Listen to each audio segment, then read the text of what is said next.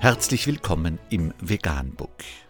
Wir liefern aktuelle Informationen und Beiträge zu den Themen Veganismus, Tier- und Menschenrechte, Klima- und Umweltschutz.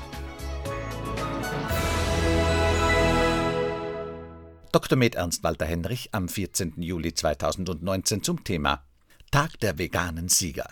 Djokovic siegt in Wimbledon und Hamilton beim großen Preis in Silverstone. Anmerkung: Ganz gut für angeblich mangelernährte Weltklasse-Sportler. In Wirklichkeit ist die vegane Kost die gesündeste Ernährung, auch für Sportler.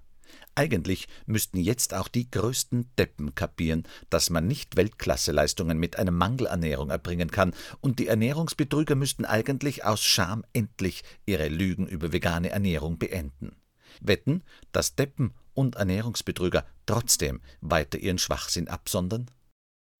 Vegan, die gesündeste Ernährung und ihre Auswirkungen auf Klima und Umwelt, Tier- und Menschenrechte. Mehr unter www.provegan.info